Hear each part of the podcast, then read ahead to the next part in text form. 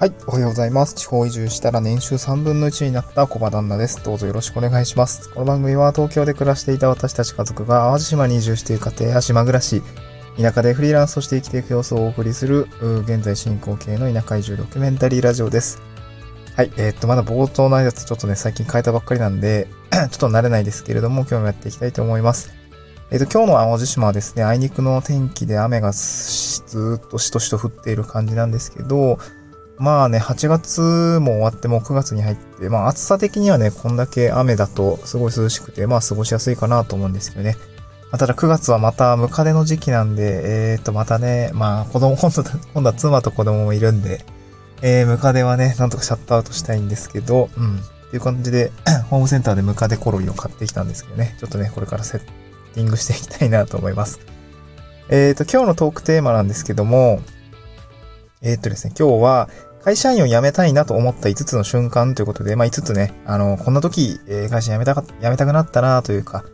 えー、まあ、会社員をやっていた時、まあ、私も東京で7年ほどですね、IT 企業で、まあ、システムエンジニア業をしていました。えっ、と、SIR 業って呼ばれるお客さん、どういうシステムをお客さんが求めているのかみたいなところのね、あの、まあ、御用聞きみたいな感じもありつつ、まあ、実際にシステムを作っていく、スクリプトを書いていくっていうこともするような、まあ、うん、私がやっていた部署は割となんか幅広いような感じですね。まあ、大小、規模の大きいものもそうだし、小さいものもやだったしって感じで、まあ、割と幅広く経験をしたっていう感じですね。うん。で、まあ、そんな会社に7年間やってたんですけど、7年間やってて、うん、会社辞めたいなって思ったことがやっぱちらほらありましたで、今日はそれちょっと5つね、切り抜いて持ってきたのでご紹介したいなと思います。先に5つ言っておくと、1つが10年上の先輩が今の自分と同じ仕事をやっている。2つ目がどんなに頑張っても給与は横ばい。3つ目が部長が暗いオフィスで昼にカップ麺食ってる。えー、4つ目が頑張る人に仕事が集まって頑張りゾーン。えー、5つ目がやってることに賛成がないと。えー、そんな瞬間をですね、えー、この5つの瞬間っていうところが、まあ、節々にこう会社員をやっていて、この時、あ、やっぱこれ会社に良くないなとか、いや、これ違うなとかっていうのが、えー、まあ、積もり積もってっていうところもあるし、まあ、娘が生まれて、妻と、まあ、えっ、ー、と、3人で暮らしていく、まあ、もうね、あの、1人もう身ごもってるんで4人になるんですけど、えっ、ー、と、会社員を辞めるきっかけになっていったっていう感じですかね。うん。まあ、地方移住っていうところは一番大きなきっかけではありますが、うん、まあ、もともとね、仕事は辞めたいと思ってました。うん。会社は辞めたいなと思ってたんですけど、まあ、きっかけが地方移住だったっていうだけで、まあ、それ自立もの部分はね、結構やっぱあるんで、そこはちょっと今日ご紹介したいなと思います。で、一つ目ですね。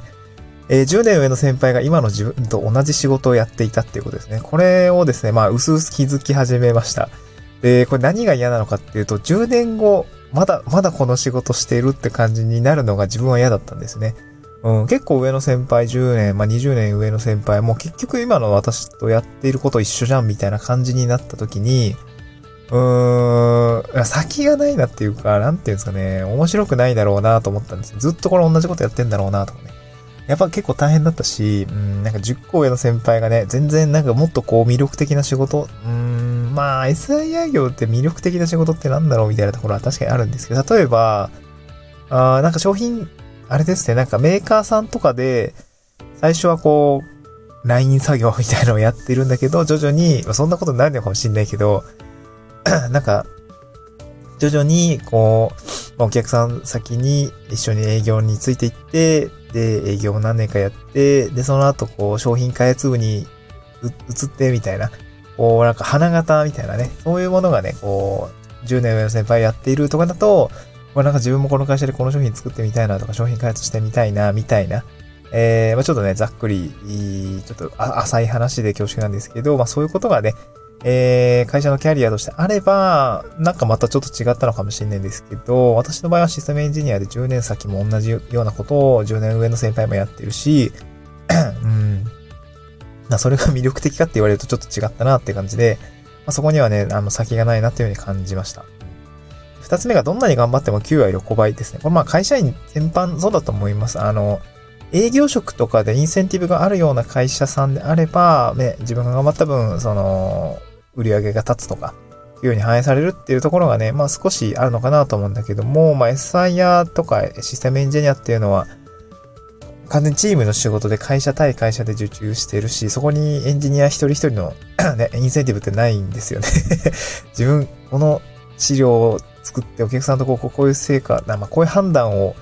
なんていうのかな、お客さんにさせたんで、えー、プラ10%ですとかって全然ないんで、もうね、そこはでも頑張ったら頑張った分だけ、まあ、頑張り度みたいなところあるんですよね、もう、そう。そうなんですね。そういうところが、まあ、結局ちょっと違うなというふうに感じてきたわけですね。まあそういうのがちょっと自立もであったという感じですね。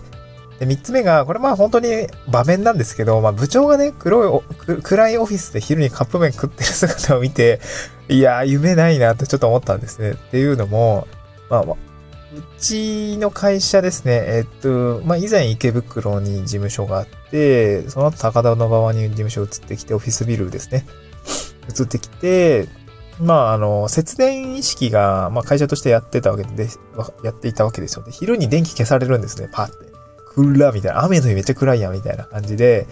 そう、暗いんですよね。そこでね、あの、飯食っデスクで飯食ってるわけなんですよ。それだけでもね、なんかこう、ひもじい、ひもじいっていうかなんかこう、微妙な 微妙じゃないですかね。うん、そう、微妙だよね。なんかね、華やかなこう、ランチ食べに行こうみたいな、こう、OL さんとか見てると、いやなんか、いや別にやればいいんだけど、やればいいんだけどね。ちょっとめんどくさいのもあるんですよ。エレベーターめっちゃ混むんですよね。16階だったかに、あのー、いたんで、もうめちゃオフィスの昼時のエレベーターめちゃ混むんですよね。それもちょっとめんどくさかったし、節約したかったっていうのもあったし、昼に勉強したかったっていうのもあったんで、で私はお弁当持参してたんですけど、まあまあ、それはそれで良くて、んで、まあね、まあ、結構上な部長さんとかがさ、昼にめっちゃ暗いとこでカップ麺食ってんすよ。いや、なんかちょっとな、みたいな。それな、みたいな感じで、もうなんとも言い合わせないんだけど、なんかもう先ないよなっていう感じが私は、うーん。別にカップ麺食べるのはいいんだよ。僕も食べるし、カップ麺好きなんだけど、ねえ、なんか、なんかな、みたいな感じだった先がないなっていう感じがしましたね。うん。ほんとこれ、偏見、偏的偏見ですけどね。偏見です。はい。四つ目が、頑張る人に仕事が集まってきて頑張り損ってことですね。頑張り損。そう、会社員って頑張り損だと思うんですよね。そのインセンティブがない会社員とかチームで働く仕事。私はチームで働く仕事がしたくてやってきたんだけども、そう、チームに対する貢献とかも、ね、それが私の喜びですみたいな感じで就職、そうだ、8年前ぐらいの就活ですかね。9年前かな？就活してた、その時に言ったんですけど、実際働いてみて思ったのは、なんか自分が頑張ったら自分が頑張った分評価される会社の方が、会社っていうかまあ仕事の方が、やる気出るよなって感じでした。っていうのも、周りがね、チームの中で周りがめっちゃ頑張ってれば、その刺激し合っていいんだけども、会社員ってそういう人ばっかりじゃなくて、そう、ただぶら下がってる人みたいな。えっとね、これ誰だったかな？サイボーズ、サイボーズのなんか人だったかな？あの、グループウェアで有名なサイボーズの中の人だったかな？んか言ってたんですけど、会社っておみこしおみこしみたいに例えることができて、そのおみこしってたくさんの人がこう担いでるじゃないですか。で、まめっちゃ頑張ってる人、めっちゃ重いと思うんですよね、担いでるの。でも、なんか担いでる風に見せかけておみこしにぶら下がってる人いるよね、みたいな。そう、会社で言えば、なんか、えー、会社のこう業績に、こう、ただ単にぶら下がって、なんとなくせ、そう、なんとなくいる人、窓際の人とかね 窓際族って言ったりしますけど そういう人が、なんて言うんだろう、いると思うんですけど、本当は会社がその、えっと、尽くしてあげるべきは、その、頑張ってる人、そのぶら下がってる人じゃなくて頑張ってる人で、で、頑張ってる人って、その頑張りゾーンって気づいたら会社辞めていくと思うんですよね。でも、その辞めていく人はしっかりその会社で、こう、見越しを、会社っていう見越しをね、あの、今までこう必死に頑張って担いできたんだから、それはもう心よく送り出そうよ、みたいなことを言っていて、あ、なんかいい、いい、いい意見だなと思っていて、そう、頑張った人を引き止めるんじゃなくて、頑張ったら、その、今まで頑張ってきたんだから、しっかり送り出そうよ、みたいなスタンスがすごい素晴らしいなと思ったんですけど、いや、結局会社だから、その、頑張り損の人と、ぶら下がってる人がいるので、なんかそこはね、なんかこう、結局その、頑張ってる人に仕事が集まっちゃう構造みたいのが、うちの会社にもあって、それがね、ちょっとなんか違うなと思ったんですね。うん。そう。まあ、自分がめちゃくちゃ頑張ってたかっていうと、も多分もっと頑張ってる人いたし、うん、自分がそれを言うのは違うかもしれないけど、そう、頑張り損だなって感じる場面は確かにあったんですよね。そう。そうなんですよ。なんか、これこれや、それいろいろ議論してるときに、その、いろいろ意見出るじゃないですか。どうやったら業務改善できるかねとかね、法律改善できるかねって意見出るんですけど、じゃあそれ誰がやんのってなった時に結構なんか全然手が上がんないというか、いやもうまずやってから持ってこいよっていうぐらいのね、あの、気概があったらいいんだけど、全然ね、言うだけ言うとやらないみたいな人とか、じゃあ、あんま、あの、できる人やってください。私は忙しいんで、みたいな そんなスタンスがね、確かにあって、いや、もうそれ全然違うなと思って。いや、なんかそういうのだったら全然ね、こう、個人単位で仕事をしていく方が自分が頑張ったら自分がね、改善、あの、業務効率化とかって全然進んでいくと思うんで、なんかやっぱ、うん、違うなっていうところを感じましたね。うん、人の尻拭いもね、やりたくないしっていうところがあって、会社を辞めたいなと思いました。で、最後5つ目ですね。やってることに資産性がないっていうことです。うん。めちゃくちゃね、会社で、そう、めちゃくちゃ資料を作ったんですよね。まあ今、今、そのブログとかを書いたりとか、あのー、するときに結構挿絵っていうんですかね、図解みたいな表とか図表とかグラフとかね。そういうのを作る、作るスキルはね、本当に会社でや、あのー、やってきたことがすごい生きてるんで、まあ今のブログ記事の 品質というか、うん、なんかそういうスキルっていうのはすごくね、役立ってるし、まあ今も、今の仕事で企画書とか提案書の中に、まあ、わかりやすい図表を入れたりとかってすることもできてるし、資料作成術みたいのも、すごくね、あの、会社で培ってきたことが生きているので、すごくそこはね、感謝したいなと思うんだけども、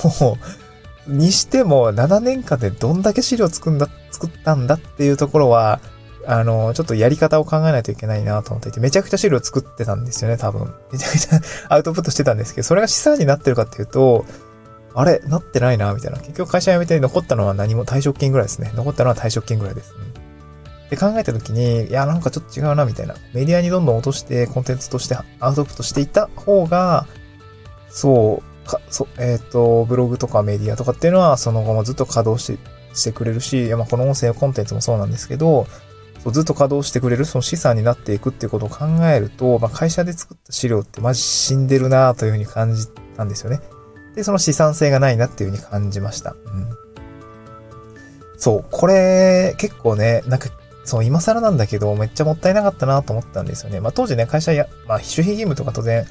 あるし、出せるところはなかったかもしんないけど、なんかもっとこう、ね、テック寄りの技術のテックブログを書いてみたりとかっていうのはやってみた方が良かったかなとかね、ちょっと思ったんですけど、まあ今更ね、まああんまり興味なかったっていうのもあるし、そう、そんな暇もなかったっていうのもあるんで、今後はね、あのー、自分の書きたいこととか、あのー、自分のやってきた経験が人の役に立つことであれば、えー、どんどんね、メディアとして落として、コンテンツに落として、こうね、あの、発信をしていきたいなと思っています。まあ、それがね、資産になったりとか、えー、なってくれれば一番いいかなと思ってるんですけど、まあ、会社でやってることが、その資産性がなかったということで、その会社を辞めたいなと思った5つの瞬間の一つであるというような感じですね。うん。はい、ちょっと長くなっちゃったんですけど、えー、そうですね。5つもう一回振り返ると、10年上の先輩が今の自分と同じ先輩をやっていたよ。2つ目がどんなに頑張っても今日は横ばいだね。3つ目が部長が暗いオフィスで昼にカップ麺食ってたよ。でも先がないねって感じですね。で、4つ目が頑張る人に仕事が集まって頑張り損だったよ。え5つ目がやってることに先生がないよというこの5つの瞬間をですね、まあ場面として、まあ私はなんとなくこう感じ取っていて会社を辞めたいなと思って、まあ結果辞めて地方に移住して今独立をしたっていう感じですね。うん。はい。まあまだ、まだまだ全然ですけども、今後もしっかりやっていきたいなと思います。今日はですね、合わせて聞きたいに、その会社を辞めるっていうことですね。退職間際に思う働き方の良し悪しを決める暮らしの3つの構成要素っていうことでね、あのーえー、合わせて聞きたいという方は音声コンテンツを、えっ、ー、と、概要欄にリンク貼っております。で、その働くことって暮らすことを決めることだっていうことでここでは言ってるんですね。そう、働き方というのはもう暮らし方です。暮らし方を選ぶってすごいライフスタイルとか QOL みたいな、えー、クオリティオブライフですね。あの、生活の質を高める大きな要素になってくるかなと思いますので、この部分解説気になる方については、えー、概要欄のリンクから見てみてください。あ、聞いてみてください。また次回の収録でお会いしましょう。バイバーイ。あ、バイバイって言ってるんですけど、あの、あれなんですよね。最後すげえ雑談なんですけど、あの、昨日ね、コロナの注射打ってきました。あの、ファイザー製の、ま、筋肉注射ですね、打ってきたんですけど、今んところね、なんともないですね。あの、私今30代で、まあ、比較的健康体なんですけど、まあ、別にそんな熱が出たりとかっていうのはなくて、肩ちょっと痛いぐらいかなですね。まあ、もう今2日目なんで今日いっぱいどうなるかなっていうのは様子見なんですけど、そう、だから、若い人とか健康体の人はそんなにを気にせず、しっかりね、あの、ワクチン打った方がいいと思いますね。これ何の、最近、あの、内田さん、内田、内田、あの、サッカー選手の内田さんが CM やってるじゃないですか。ワクチン接種を、えー、ご検討くださいっていう CM なんかすごい耳にこう焼き付いていて、そう、ワクチン打てる人はね、なんか打ってもいいんじゃないかなというところで私もなんか一言言っておきたいなと思いました。はい。えー、今日はワクチン打ったので、結構ちょっと安静にしたいなと思ってますので、まあ、今日この後ね、あの、今日子供の誕生日が、えー、今月あるんで、ちょっとケーキをね、あの、買ってこようかなと思っています。というめっちゃ雑談でした。ちょっと長くなっちゃったんですけど、これでおしまいにしたいと思います。また次回の収録でお会いしましょう。バイバイ。